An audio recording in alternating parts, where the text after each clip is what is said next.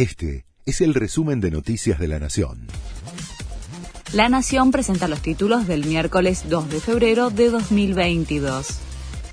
El portazo de Máximo Kirchner pone en riesgo el aval del Congreso al acuerdo con el FMI cerca de 30 legisladores de la Cámpora y aliados resisten el entendimiento anunciado por Alberto Fernández. Sin embargo, en el oficialismo dicen que el bloque no se fractura.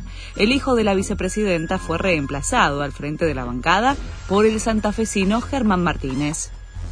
El kirchnerismo duro marchó para que se vaya a la corte.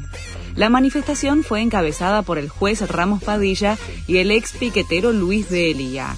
También participó Amado Vudú, pero no hubo funcionarios de primera línea. La convocatoria fue duramente cuestionada por la oposición antes de una contramarcha que se realizará mañana. Desde hoy, nuevo aumento de los combustibles. El incremento es en promedio de 9%. La suba la lidera IPF, pero la imitarán las otras empresas en las próximas horas.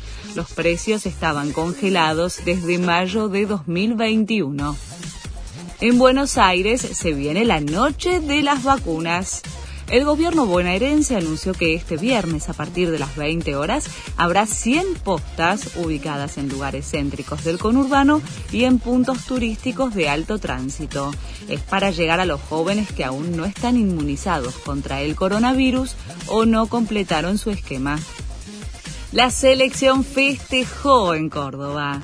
Le ganó 1 a 0 con gol de Lautaro Martínez a Colombia por la decimosexta fecha de las eliminatorias sudamericanas y estiró su invicto. El conjunto nacional demostró que incluso sin Messi en la cancha, no pierde contundencia. Este fue el resumen de Noticias de la Nación.